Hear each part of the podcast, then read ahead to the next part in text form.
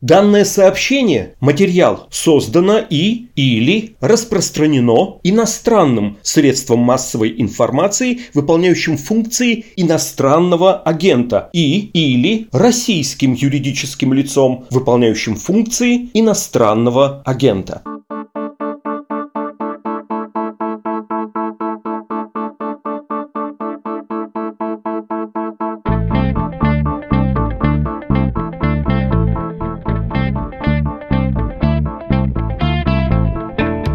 Здравствуйте, это подкаст «Что случилось?» о новостях, которые долго остаются важными. У микрофона Владислав Горин. Мы записываем этот выпуск 10 января, в первый будний день 2022 года, и тема почти что безальтернативная – Казахстан.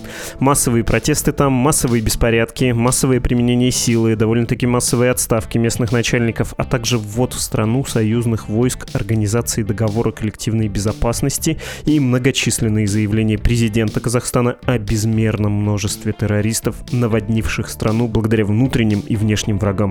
Несмотря на то, что дым восстания в Казахстане немного рассеялся, все еще много неясного ситуации там, и не постесняюсь сказать, что ключевой вопрос до сих пор остается на повестке. Что там все-таки случилось?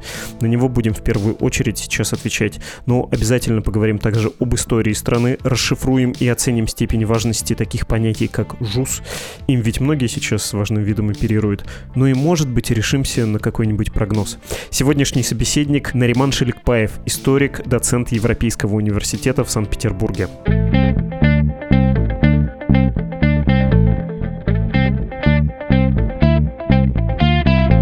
Здравствуйте, Нариман. Здравствуйте. Вы преподаете политическую историю, мы с вами с истории начнем, но потом, боюсь, неумолимо дойдем до современности. И еще хочу сделать небольшое замечание перед началом. У нас с вами вообще-то непростая задача в ситуации, когда очень много говорится о Казахстане, когда от мнений, суждений, сообщений на эту тему можно оглохнуть. Нужно о происходящем, тем не менее, как-то поговорить так, чтобы мы и разобрались, и не запутались еще больше. Я потом вас спрошу, что вас больше всего обескураживает в современности современной ситуации, что для вас еще является неясным. Но сперва давайте про историю Казахстана. Что нужно знать про эту страну, чтобы лучше ее понимать? Точнее так, что часто не учитывается по какой-либо причине, а должно было бы учитываться? Ну, смотрите, Казахстан это постсоветская страна, то есть Казахстан стал независимым вот после распада Советского Союза, до этого он был частью Советского Союза, вот, и траектория политическая, ну и экономическая Казахстана очень похожа на Россию. То есть это страна, в которой были проведены рыночные реформы в 90-е годы. Казахстан возглавляет еще с конца 80-х, можно даже сказать, середины 80-х, ну, Султан Назарбаев, это вот президент, который оставался у власти вот вплоть до 2019 года формально, но неформально, как мы знаем, он оставался у власти вот буквально до последних дней. Сейчас его статус и даже его местонахождение, в общем, не совсем понятно.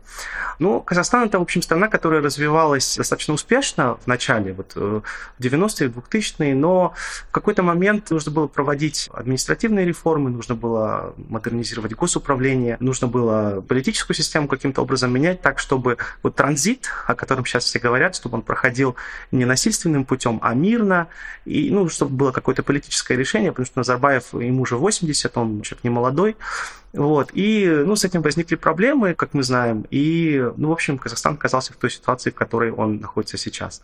То есть, в принципе, вот траектория, она, с одной стороны, типична для постсоветского государства, да, которое, ну, в общем, наследовало то, что было там в конце 80-х. Но, с другой стороны, у него есть своя особая траектория, да, которая отличается, в общем-то, и от центральноазиатских стран, да, в чем-то и от России, в чем-то и от других стран с сопоставимыми показателями там, в экономике, в политике.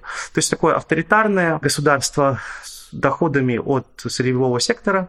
Казахстан экспортирует углеводороды. Ну, в таком духе, я думаю, можно начать.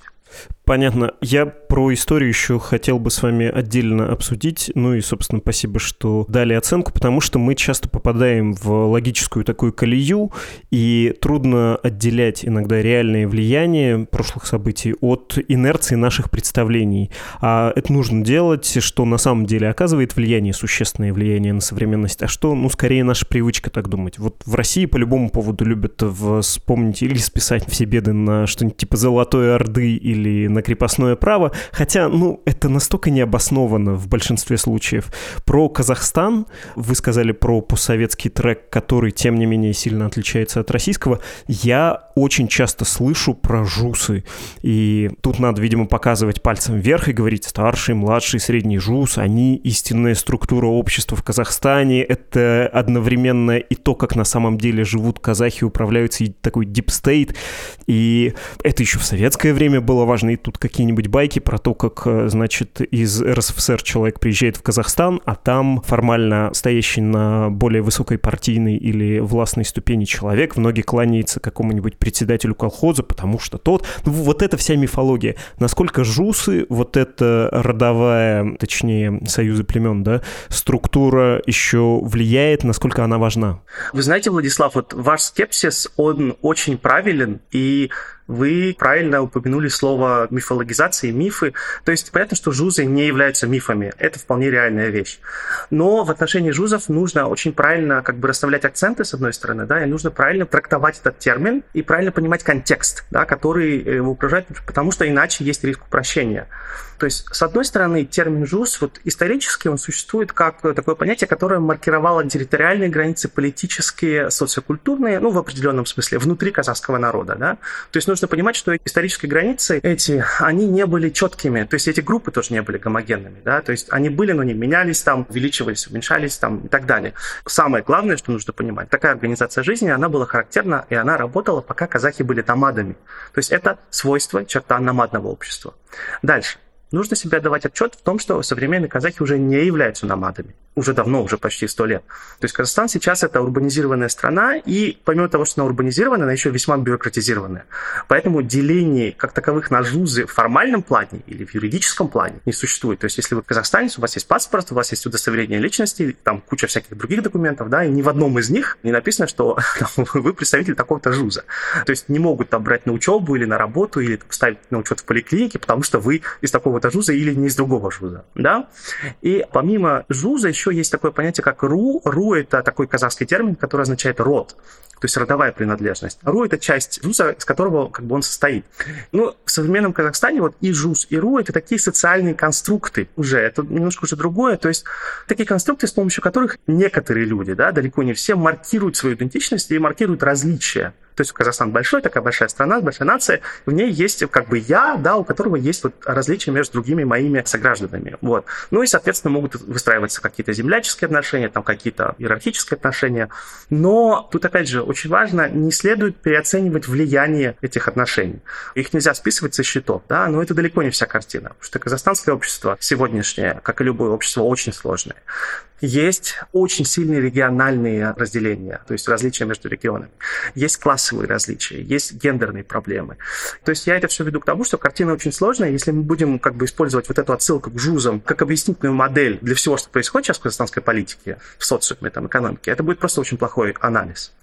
И вот то, о чем я писал вот недавно в своей колонке, формирование госаппарата в Казахстане, оно сейчас базируется прежде всего на лояльности. И вот такая система, она сложилась еще в 90-х годах. То есть, грубо говоря, если я какую-то должность занимаю, там, если у меня есть какой-то вес в обществе, чтобы я тебя продвинул там, или там за тебя кому-то позвонил или попросил, ты можешь быть или не быть там братом, кузеном, представителем моего рода и так далее. Но это все не обязательно. Да? Главное, чтобы ты был лояльным. Вот на этом вся эта система строится. Да?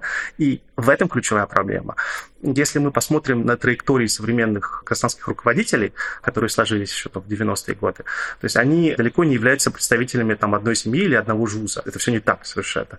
Чаще всего это бывшие бизнес-партнеры, это одноклассники, это коллеги. То есть это уровень социализации, который вытекает из какой-то общественной деятельности, да, а не из родовой принадлежности или там жузовой принадлежности.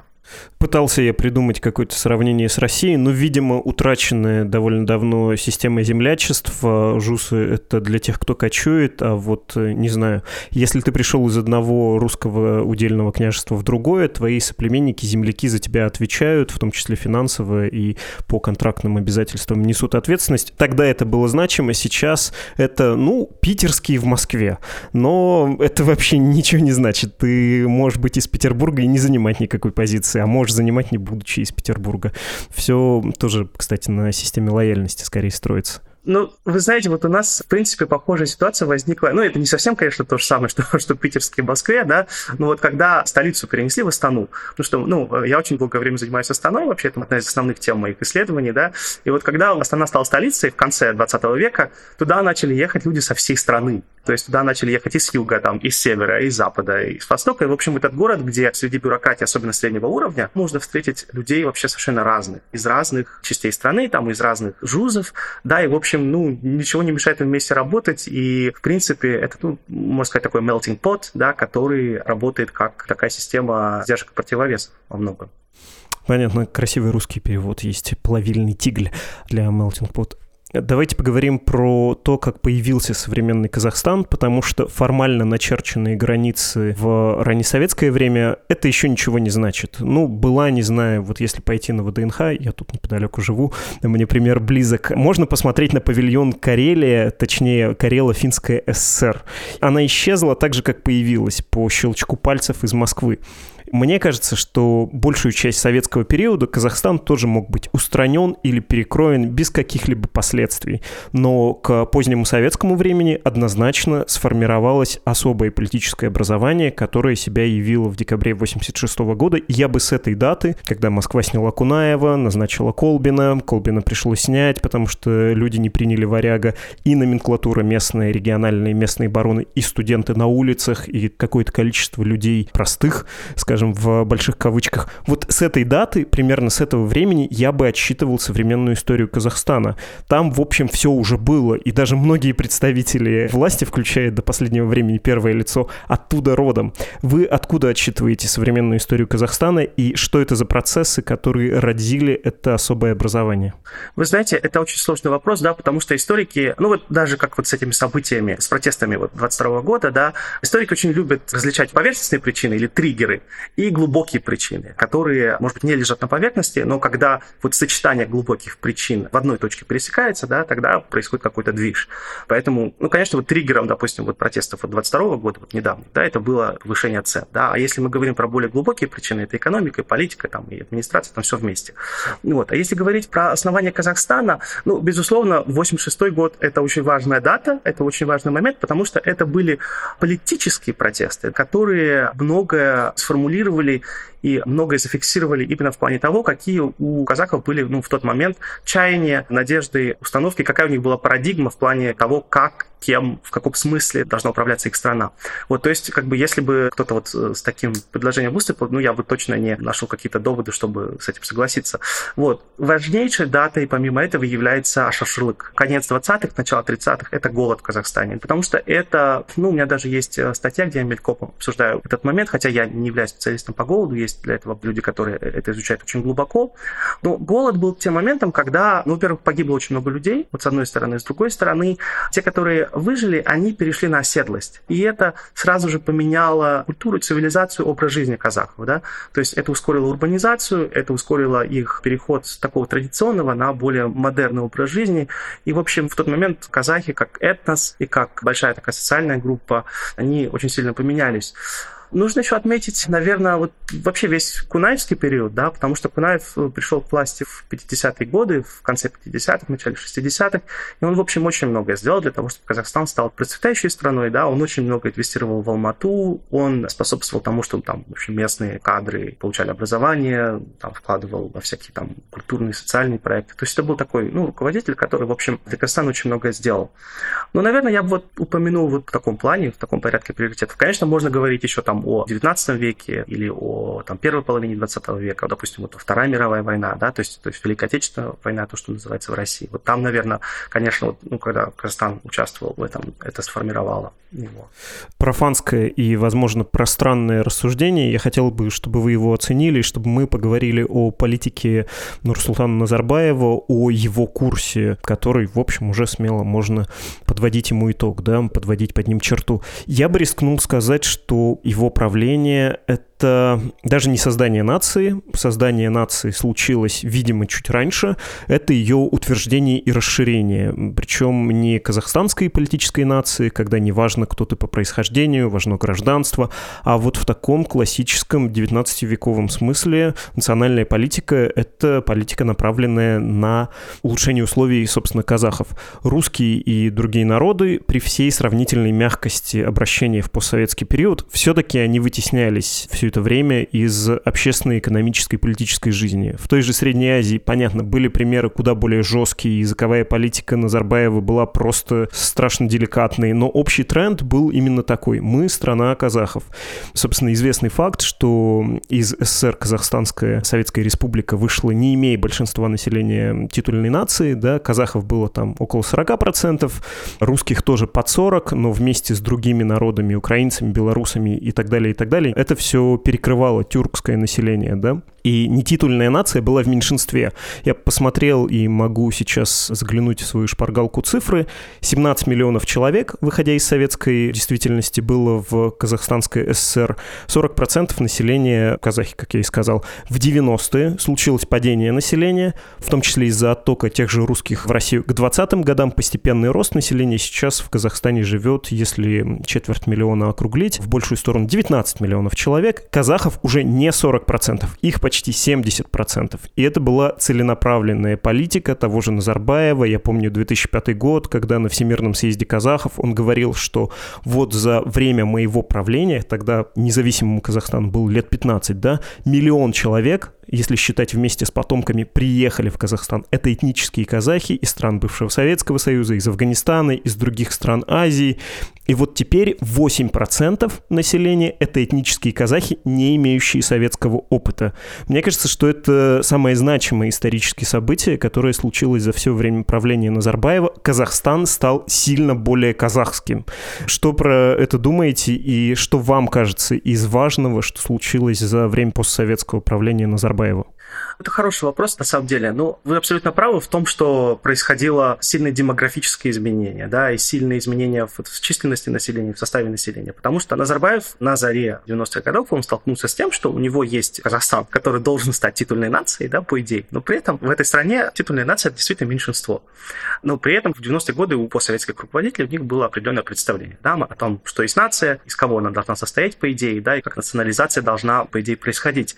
И вы тоже справедливо отметили, да, что Назарбаев себя повел значительно мягче, чем его коллеги по цеху вот в других э, странах Центральной Азии, да, то есть не было там депортации, не было каких-то там э, чисток, то есть, в принципе, русские, украинцы, белорусы, вот поволжские немцы, которые жили в Казахстане, многие из них до сих пор живут, конечно, у них уже нет такого доступа к высшим должностям, да, то есть у них нет перспектив, допустим, на избрание там, хотя есть, конечно, есть русские этнические в казахстанском парламенте, вот, ну, ну их, может быть, не так много, вот, ну, то есть те перемены, о которых вы говорите, они происходили как бы, с одной стороны, за счет того, что просто очень многие люди уехали из Казахстана в 90-е годы, то есть это был, с одной стороны, какой-то естественный процесс.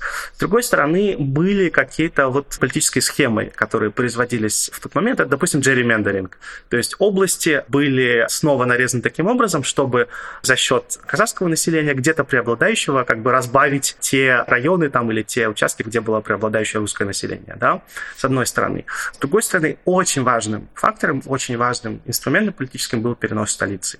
Потому что до этого столица находилась в Алмате, то есть на юге. Назарбаев понимал, что для того, чтобы удержать север от э, сепаратизма, от иридентизма, потому что разные были в ту эпоху настроения, были разные внутри Казахстана и, и за пределами Казахстана. Периодически делались какие-то вбросы.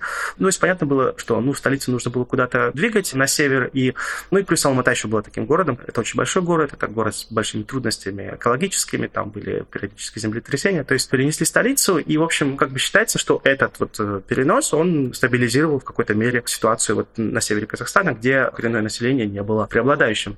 Но это как бы вот в том, что касается вот национальной политики, да, или, если угодно, этнической политики. А в плане идеологии идеологией было всегда подчеркивание в официальных дискурсах, там, в речах президента, в, во всяких там официальных программах, да, что Казахстан, в общем, является страной, которая успешно перестроила свою экономику там, с коммунистической на рыночную. Ну, конечно, Назарбаев в 90-е годы очень сильно поборолся с парламентом, что парламент был очень воинственный, очень независимый, а потом этому всему в какой-то момент он сам положил конец, Казахстан стал более авторитарным к концу 90-х. А все вот эти вот дискурсы о независимости, они сейчас, вот сейчас ну, вообще наступает момент, когда мы будем очень сильно думать и очень сильно переосмысливать вообще весь этот дискурс о независимости, там, о суверенитете, который был создан, потому что, ну, в итоге оказалось, что чтобы как бы страну удержать от развала, нужно было просить ввести а, войска ДКБ. То есть получается, что вся вот эта вот 30-летняя идеологическая конструкция о том, что Казахстан сам себя может э, управлять, защитить и так далее, она как бы, ну, в общем-то, была фикцией. Ну, если не полной фикцией, то в какой-то мере есть аргументы, скажем так, которые позволяют, ну, спорить с этим. И сейчас будет, я думаю, момент такой очень сильной смены парадигмы или, ну, скажем так, подкручивания этого дискурса, да, потому что, ну, это действительно проблемная такая вещь достаточно обращение к бывшей метрополии — это специфическая, конечно, ситуация для любой обретшей независимость страны. Я хотел бы еще уточнить насчет э, политического класса, который сформировался при Назарбаеве. Вы сказали про бадание с парламентом. Как это на, скорее, неформальном уровне устроено? Потому что, конечно, казахстанская система не похожа на российскую. Российская — это такая разноуровневая система, где сотрудничают и соперничают разные группы влияния, и все они исповедуют примерно одни разбойничьи принципы. Это не похоже на белорусскую, предельно унитаристскую, бюрократизированную систему. Это что-то другое. Здесь есть разные игроки, при этом они формируют такую рыхлую коалицию, которая до последнего момента выглядела идущей в одном направлении. Так это сформулирую. Вы бы как описали эту систему, в том числе в ее нынешней эволюции? Но нам нужно понимать, что есть как бы вот ключевая дата, да, это вот март 2019 года, да, то есть есть система та, которая сложилась вот до транзита, да, и система, которая сложилась вот с 2019 по наши дни, скажем так, и, может быть, будет еще какая-то отдельная конфигурация, которая сложится, начиная с этих событий сегодняшних. Та система, которая сложилась до 2019 года, это была система, которая контролировалась полностью Назарбаевым, ему подчинялась, и постепенно она на нем замкнулась, да, потому что если в 90-е годы был отдельный парламент, да, который контролировал очень многие решения, были были независимые суды, была свободная пресса, то постепенно Назарбаев, в общем, в какой-то момент он отправил парламент в отставку, потом выбрали парламент, который был ему гораздо более лоялен. Потом он постепенно замкнул на себе принятие решений, он может ветировать сейчас практически любые законы. То есть президент по новой конституции 95 года, он получил право назначать практически всех вот, э, там, министров и так далее. И еще и ветировать законы и, в общем, вмешиваться в законотворческий процесс. То есть, по сути дела, у президента были очень сильные. Это стала суперпрезидентская республика. То есть, постепенно это такая э, система, которая избавилась от инакомыслия, избавилась от оппозиционеров. В начале 2000-х были несколько таких громких процессов, связанных там с оппозиционерами. Постепенно кто-то уехал, многие оказались выдавлены из страны, многие оказались просто не удел, кто-то не стал продолжать свою оппозиционную деятельность. Ну и то есть постепенно такая выстроилась такая пирамида, которая оказалась замкнута на Назарбаеве и которая контролировалась членами его семьи, у которых были активы его окружением. Периодически он в Казахстане называют тасовал. тасовал свою колоду, то есть переназначал. То есть есть премьер-министр, ключевые министры, ключевые акимы областей и какие-то представители там, ну, типа Такаева, да, который был представителем там в ключевых международных организациях. Вот он их менял периодически вот, с одной позиции на другую. Ну, таким образом, чтобы они, с одной стороны, были ближе к телу, а с другой стороны, чтобы у них там появлялся какой-то еще опыт международный, там, управленческий в регионах, управленческий там в центре и так далее. Но проблема этой системы, она была в том, что, во-первых, ну, как я уже говорил, да, она формировалась по принципу лояльности, да, очень сильно. С другой стороны, эта система формировалась, исходя из того, что Назарбаев думал, а кого же я из этих людей выберу себе как преемника? Периодически были одни фавориты, потом были другие фавориты. Но в целом эта система не была настроена на то, чтобы постепенно наладить демократический процесс передачи власти. Да? То есть сделать нормальные выборы и выбрать того, кого захотят выбрать люди. И это была фундаментальной проблемой. Потом другая конфигурация, которая возникла в 2019 году, это была транзитная конфигурация. Да? То есть был Назарбаев как Елбасы, как такой верховный лидер нации, который был как бы над исполнительной властью. И был президент Акаев, который был формальным президентом, у которого были четкие президентские полномочия. Очень сильные, потому что Казахстан это президентская республика, и Такаев мог на многое влиять, Но проблема в этой конфигурации, вот уже второй фазы, она была в том, что, ну, в общем, инициативы такая, вот даже если они были очень хорошими, они, они саботировались государственным аппаратом, да. Ну вот даже, собственно, как это было недавно, вот с этими ценами на газ, да, которые служили триггером для протестов, да. Такая пишет ночью в Твиттере 2, по-моему, января, что типа, ну вот завтра эта ситуация будет разрешена, да. Третьего утром министр энергетики выступает и говорит, нет, говорит, мы цены на газ понижать не будем. То есть было огромное количество таких эпизодов, когда президент с чем-то выступает, что-то предлагает, а потом его же подчиненные, они как бы игнорируют это. Просто потому, что они понимали, что как бы, ну, ответственность окончательная за принятие каких-то решений, она не контролируется Такаевым. То есть есть э, кто-то выше Такаева, который может все это разрулить. И, ну, и у него, собственно, и ставленников было не так много. Вот в 19-20-м потом постепенно почистил аппарат и как бы своих людей расставил. То есть, в принципе, он, даже если хотел, он до конца не мог что-то сделать, Хотя был проект политической модернизации, был проект слышащего государства, это все было очень красиво. Вот когда он пришел, все это объявил, но потом все это как-то вот... Э, ну, особенно, особенно жаль, конечно, вот проект э, политических э, административных реформ, потому что в Казахстане очень уже давно говорят о том, что нужно ввести выборность глав регионов, да, то есть глав областей и глав городов. И это, в общем, такая мера, которая позволит очень сильно повысить ответственность как бы местного правительства перед людьми дать больше полномочий, дать больше возможностей регионам и городам развивать свое самоуправление. Но на эту реформу не решаются пойти в Казахстане уже очень много лет. Они вот ввели э, выборы акимов сельских. Сейчас вот э, третья конфигурация, то, что будет сейчас, что будет там, я не знаю. Мы посмотрим. Сейчас Такаев должен назначить новое правительство. Непонятно, на самом деле, что это будет за люди. Будем наблюдать. Мы, по правде, подошли к ключевому вопросу, который волнует с начала 2022 года, видимо, многих. Что там на самом деле произошло? Я бы его уточнил до вопроса вопроса, почему не сработала вот эта система, когда есть э, уходящий император, есть э, очевидный наследник, вокруг которого могла бы сосредотачиваться, в том числе и недовольная часть элиты, думать над будущими реформами, и когда настанет последний решающий миг прийти с уже готовой политической программой. Это, в общем, для монархии вполне себе работающая схема, а Назарбаев, очевидно, уходил. Он в этом году оставил один из постов, кажется, чуть ли не последний, да, вот был уже в полной мере мере, держателем последней кнопки, последним гарантом, в том числе для своих сторонников, для своего ближайшего окружения. Ну, то есть тренд был как раз на то, что он уходит и постепенно передает. Мы с Дасым Сатпаевым, политологом из Казахстана, говорили про это, и с Артемом Шрайбаном, говоря про Беларусь, я тоже чего-то такое брякнул, что, кажется, Казахстан из трех стран, Беларусь, Россия и, собственно, Казахстан, проходит авторитарный транзит власти наилучшим образом, потому что там там действует по писанному. Там как договорились, так все и происходит. По букве есть заранее оговоренные условия, есть гарантии уходящему человеку, есть гарантии какие-то, видимо, его окружению. Все будет более плавно, и вот эта институциональность, она многообещающая, в том числе, если случится когда-то демократизация. Привычка договариваться и соблюдать договоренности, что важны не люди, а институты, это здорово. Но все пошло прахом. Когда случились протесты, вынужден, видимо, был Такаев взять инициативу на себя. На ваш взгляд, что произошло? Была угроза его отстранения вы знаете, об этом трудно судить, потому что у нас нет э, сейчас э, информации. Ну, тут что можно сказать? Во-первых, таким фактором, который очень сильно вообще поменял конфигурацию вещей, это была пандемия потому что пандемия очень сильно ударила по людям, очень сильно ударила по экономике, и она как бы показала все проблемы, в какой-то мере несостоятельность госаппарата да, в решении каких-то срочных задач. С другой стороны, просто люди очень сильно обеднели. В Казахстане была инфляция в 2020 году 7,5%, а в 2021 году вообще почти 9%.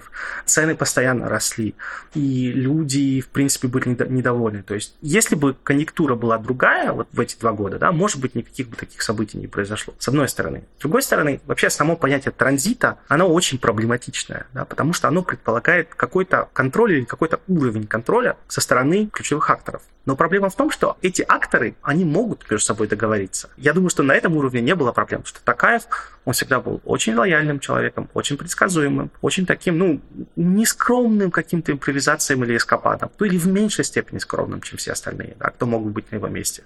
Но как бы они-то могут между собой договориться. А когда все эти договоренности спускаются на уровень пониже, там, на уровень бюрократии, на уровень людей, которые всю эту конструкцию на себе несут, тут начинаются сюрпризы.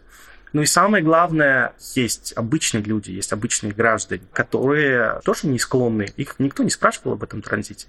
Их никто не спрашивал о том, хотят ли они Такаева как преемника Назарбаева. Да? И когда были выборы Такаева, эти выборы прошли очень проблематично. Было очень много нарушений. То есть мы до сих пор не знаем, в принципе, были они честными, сколько там было вбросов, на какой там процент накрутили те цифры, которые он получил. Потому что я голосовал, помню, в посольстве Казахстана в Париже, и вот там все прошло просто вот идеально, вот тютелька в тютелька. Вот я потом пришел на объявление, и там вот оппозиционер получил больше голосов, чем президент. И это было в посольстве Казахстана в Париже. А представьте, что происходило там в регионах где-нибудь в Западном Казахстане. Я не думаю, что он Такаев набрал там большее количество. А по официальным цифрам там в итоге получилось, что он там 70% набрал, да? Ну ладно, допустим, допустим, он даже победил на этих выборах. Как бы у меня нет данных, я не могу там никого обвинять ни в чем. Но при этом все равно то, что людей не спросили, это сыграло роль. И самый последний фактор – это фактор тех людей, которые остались за пределами, которые ничего не выиграли или оказались обиженными от этого транзита. И это большая часть семьи Назарбаева. Потому что они думали, что он ну, передаст кому-то из них свою власть. Получилось, что нет, что он своим в итоге решил не доверять. Ну и вот это вот все и привело к таким последствиям. Давайте я все-таки уточню, потому что доставляет некоторое удовольствие попытаться представить, что происходит. Вот мы с вами записываемся днем 10 января. Нурсултан Назарбаев до сих пор не появлялся на людях, были только заявления от его пресс-службы. Самый высокопоставленный, да, пожалуй, из новых врагов народа, говорю в кавычках, из задержанных, Карим Масимов, бывший премьер Казахстана, бывший глава комитета нацбезопасности Казахстана, человек, которого, видимо, имеют в виду, когда президент э, Такаев выходит и говорит, что террористов было в несколько раз, кажется, в пять раз больше, чем силовиков, и их готовили где-то в горах, и к этому могут иметь отношение представители власти, это все очень сладостная такая версия какого-то заговора, да, вот Назарбаев уходит, и кто-то из его окружения говорит, а почему Такаев, а не я, и предпринимает какие-то действия. Может быть, это гипотеза, когда поднимается недовольство, и Такаев решает зачистить своих политических противников, обрести большую субъектность, наконец, и пользуются этим как поводом. Может быть, э, там, не знаю, ситуация, когда... А, что можно еще придумать? О чем часто говорят? Когда внешние силы действительно, как заявляется официальным Казахстаном, вмешались, да, и подключились к деятельности внутренних врагов. Вам какая из этих гипотез, понятно, что мы сейчас в дыму находимся, кажется наиболее вероятной? Очертание какой из гипотез вам представляется наиболее более, ну, каким-то складным? Ну, во-первых, э, нужно проговорить обязательно, да, что все-таки вначале это был мирный протест. Да, то есть то, что мы видели в Жанаузене, вообще на западе Казахстана, это были люди, которые выходили с экономическими требованиями да, ну, которые потом во что-то переросли, но вначале это было все мирно, и, в принципе, на Западе это и было мирно. И на севере ничего особо не происходило, да, то есть в Астане, в принципе, все спокойно. Вот я сегодня разговаривал с кем-то из Астаны, там никакого движа особо не было, там движ был в Алмате. Дальше, насчет того, что это были за силы. Слушайте, ну, данных нет, да, то есть говорить ни о чем стопроцентно нельзя, но я не верю в то, чтобы это были какие-то внешние силы. Потому что, во-первых, там было, может быть, не 20 тысяч человек, да, как говорил Такаев, но там было достаточно большое количество людей, ну, там, тысячи человек, да, может быть, несколько тысяч. Вот. И скрыть присутствие нескольких тысяч боевиков, которые где-то обучали чему-то, на каких-то военных базах, непонятно каких, ну, то есть, может быть, они есть, да, ну, мне кажется, это не так просто, и об этом бы узнали, знали заранее, и самое главное, рассчитать такой момент, да, когда, в общем, все это сойдется в одной точке. Во внешние силы я не очень верю. С другой стороны, Такаев, он не выглядел как человек, который оказался ну, прям вот идеально готовым к этой ситуации. То есть, мне кажется, он был застигнут врасплох. И вот этот вот его тон, ультимативное его заявление, он говорит о том, что, ну, в общем, он просто пытается как бы вести себя как государственный деятель, пытается показать свою решительность, но при этом там чувствовалось и по коммуникации, и по тому, как все это было наспех сделано, о том, что, в принципе, для него это как бы неожиданность. Даже когда он объявлял о том, что он стал главой Совбеза, мне кажется, там в меньшей степени было желание показать, что Назарбаев отошел от дела, в большей степени просто показать, что он контролирует ситуацию, да, что есть в такой ситуации глава Совбеза вообще, в принципе, в стране. Вот, то есть я, я не думаю, что это такая все это организовал, ну хотя кто знает. Я думаю, что это действительно вот то, что говорят э, мои коллеги в Казахстане и не только в Казахстане, о том, что, ну, в общем, была какая-то часть клана Назарбаевых, семьи Назарбаевых, которые были недовольны транзитом, что они, в общем, попытались вот эти вот мирные протесты использовать как такую возможность для самоутверждения, да, или для попытки там себе заработать какие-то дополнительные полномочия или очки, или вообще власть взять. Вот в этом плане, мне кажется, такая версия, она, ну, на сегодняшний момент, она выглядит наиболее убедительной, да, то есть то, что это была внутриэлитная разборка, к которой подключились люди такие полукриминальные. Тут еще, видите, как бы о чем нужно сказать, да, мы сейчас на этом смотрим очень сверху, но важнейшим шагом для Такаева сейчас, если он хочет сохранить свою легитимность, это расследование всего, что произошло, наказание виновных, потому что сейчас это одна картина, через год-два это будет совсем другая картина, это будет картина массового убийства людей. То есть нужно будет понять, кто за этим стоит, потому что это трагедия национальная, да, то, что такое количество людей погибло. И погибло из каких-то разборок, да, то есть если это была какая-то разборка, из-за которой столько людей погибло, разборка между элитами, тогда нужно очень строго наказать тех, кто в этом участвовал и кто подавал такие приказы. Там, я не знаю, Масимов это был или нет, э, может быть, Масимов действительно оказался просто таким козла отпущения для всего этого, я не знаю, то есть информации нет. Источники мои личные, они говорят разные вещи, и не знаешь, кому верить. Понятно. Будем еще за этим смотреть. Может быть, что-то станет э, чуть яснее чуть позже. Последняя пара вопросов касается внешней политики и ОДКБ. Я бы еще рискнул все-таки про Запад немножко поговорить. Все-таки недра Казахстана добываются, их рента извлекается благодаря глобальным компаниям. И это один из столпов Назарбаевского режима был вот такое сотрудничество, такая авторитарная модернизация, которая, кажется, себя исчерпала, ну, неважно, такое извлечение ренты в собственную, в том числе, пользу.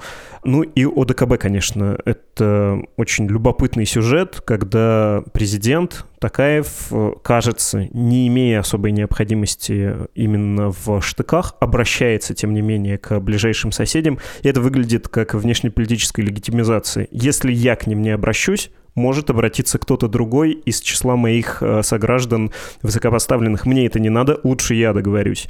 Я понимаю, что я в кучу накидал и ОДКБ, и глобальные нефтяные компании, но тем не менее, если вы распутаете, будет здорово. Ну, давайте, наверное, начнем с ОДКБ, да, потому что такой наиболее животрепещущий вопрос. Ну, там, понимаете, там, я думаю, что нужно просто использовать бритву Кама в данном случае, да. Кому бы Такаев мог обратиться? Вот он понимает, да, он в какой-то момент осознает, что, в общем, он не контролирует своих силовиков, он не контролирует то, что происходит. Нужна какая-то внешняя помощь. Кому он может обратиться? Он может обратиться к Штатам, но они никогда в жизни ему не помогут в такой ситуации. Это вообще нереально, на это потребуется очень много времени, и вообще они не согласятся. Ну вот. В Китай он никогда в жизни не пойдет, ну и Китай, в общем, тоже не согласится. И если, скажем так, ДКБ в Казахстане, ну, по сути дела, российские войска могут в Казахстане вызвать неприязнь, оторопь, негативные отношения, то китайские войска в Казахстане – это просто самоубийство политическое. То есть тогда выйдут не просто тысячи людей, выйдут десятки, сотни тысяч людей сразу же на улице. В Китай бы Такаев не обратился. Ну и а кому ему еще обращаться? Ему обращаться в Россию. Вообще по логике. Простите, небольшое уточнение. А вам-то кажется, что он силовиков не контролировал? У меня есть ощущение, что он поставил под контроль э, государственный аппарат, в том числе силовой блок, э, и в том числе вот этим заявлением про то, что я сейчас глава Совбеза. Ну, он, может быть, их и поставил своим заявлением, но мне кажется, заявление это была такая коммуникация, хотя очень плохая, конечно, да, он все время ультиматумами разговаривал эти дни, но это отдельный вопрос, да, но это было обращение скорее к людям, то есть это такой внешний шаг, там, ну, к людям и к каким-то наблюдателям, может быть, за пределами Казахстана, но внутри, что происходило, мы не знаем. Но у меня такое ощущение, что он все-таки до конца не понимал, кому можно верить, и когда приходит толпа к зданию КНБ в Алмате, и эти КНБшники, они не защищаются, и были даже слухи, что они свой арсенал раздали протестующим, или, в общем, отдали его без боя, скажем так. Но тогда есть резонные сомнения в том, собственно, кто кому подчиняется. Может быть, у него был контроль, я не знаю. Ну, так или иначе, он решил обратиться, да, он решил обратиться, и наиболее логичной стороной, у кого искать помощи, в данном случае была Россия и его ДКБ. И его ДКБ, в принципе, очень быстро отдал свой ответ. Может быть, сыграли роль какие-то их договоренности, которых мы не знаем. Но так или иначе, я думаю, что не надо сильно я сейчас читаю в российских СМИ очень много по этому поводу очень тревожных размышлений. Они имеют право на существование, безусловно, и такие страхи, они как бы оправданы. Вот, но нужно смотреть, как это все будет, будет развиваться, да.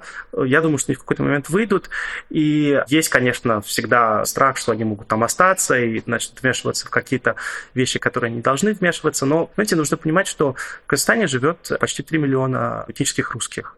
И э, если в России появятся какие-то интенции, понимаете, там вопрос, э, кто у кого в заложниках будет, потому что, ну, это все очень тонкий лед. И мне кажется, что российское руководство в данном случае, оно очень как бы рационально себя ведет, и даст Бог, оно будет рационально себя вести и дальше, да, потому что ввязываться в какие-то авантюры при таком раскладе никому не нужно. Я не думаю, что это нужно России. Хотя я не знаю, я не знаю, конечно, не могу ничего говорить за, за российское руководство, потому что ну, с этим есть всегда... А... Насчет глобальных компаний, его можно даже по-журналистски сформулировать, почему Казахстан не Монголия, почему там и там могут быть международные компании, но в одном случае инвесторы с удовольствием с демократическим правительством имеют дело, а в другом случае с не меньшим удовольствием с недемократическим правительством. Ну, вы знаете, Казахстан это же, по сути дела, успешная, гламурная, но это сырьевая колония. Это гламурная сырьевая колония. То есть западные компании, они являются операторами, разработчиками шельфа, то есть нефти, газа и урана. И, в принципе, им совершенно наплевать на то, какое в Казахстане правительство. Авторитарное, демократическое. Даже с авторитарным проще. Когда авторитарное правительство, ты договариваешься с одним человеком или с группой лиц. И все. А когда правительство демократическое, во-первых, оно меняется. Во-вторых, у них повышаются требования. Они начинают тебе говорить про то, что нужно платить больше налогов или более справедливо распределять э, или переписывать ваши соглашения или там третье, пятое, десятое. И вот в Казахстане есть, допустим, такая компания из-под Кармет. Это угольный инвестор индийский, Лакшми Mittal Capital, которые они зашли еще на рынок вот в 90-е годы, они контролируют э, Караканинский угольный бассейн. В общем, компания такая, которая ну, вообще не инвестирует там, в человеческий капитал, не инвестирует в безопасность производства. Ну и, в принципе, в Караганде, в Карагандинской области периодически вот случались, случаются катастрофы, когда ну, гибнут люди, гибнут шахтеры. Потому что там ну, плохая ситуация с безопасностью в этих шахтах. И люди возмущаются, ну, ничего не происходит. Потому что правительству ну, просто выгодно работать вот с одним таким собственником, который приносит прибыль.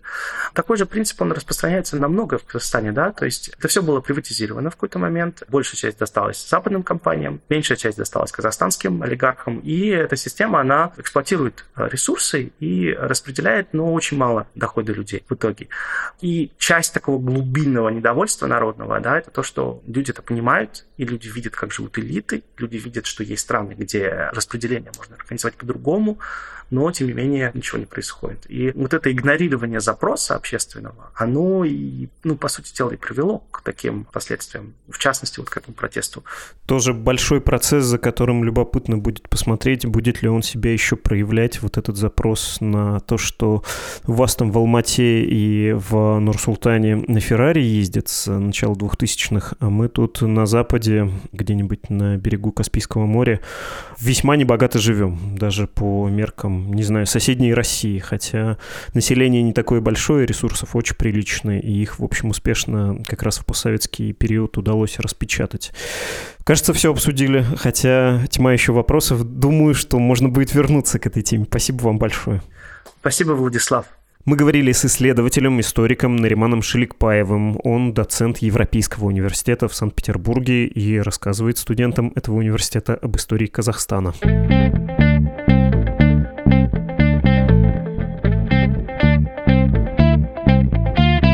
Вы слушали подкаст «Что случилось?» о новостях, которые долго остаются важными. Спасибо вам за ваши письма, в том числе вам, Анна, за ваше послание и слова приятные, и голос у вас обворожительный.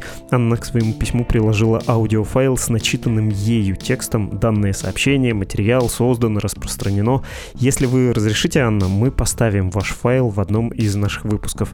И вообще обращаюсь ко всем слушателям. Почему это объявление про данное сообщение, материал у нас звучит только из уст Леонида Парфенова, Морозова и звезд студии «Кубик в кубе» Ольги Кравцовой и Руслана Габидулина. Давайте так, вы зайдете на «Медузу», откроете любую заметку, а потом в тихой комнате, стараясь уложиться в требуемые законом 15 секунд, не надо дольше, все-таки это неприятная обязанность, но и меньше не надо, иначе нас накажут. Ну так вот, постаравшись уложиться в 15 секунд, начитайте зубодробительную мантру про данное сообщение материал, и мы ваш голос поставим в начало какого-нибудь эпизода. Адрес для писем с аудио или без подкаст собакамедуза.io. Если в каникулы вы не успели послушать наши выпуски о пандемии, об общественном мнении в России, а еще о медиа, очень рекомендую. Про медиа не пугайтесь, это не узкоспециализированный эпизод. Там почти нет про многострадальную российскую прессу, зато есть интересный рассказ про бум сериалов и платформ. Что еще? И в 2022 году мы все так же живем благодаря вашим пожертвованиям. Оформить их можно на странице support.meduza.io. Надеюсь, что вместе мы переживем 2022 год. Как думаете, получится? Редакция этого подкаста Владислав Горин, то есть я, редактор подкаста Лора Суслова, автор музыки Виктор Давыдов. Не хочется прощаться после долгой разлуки. Видите, как я затянул с послесловием? Ну что поделать, пора.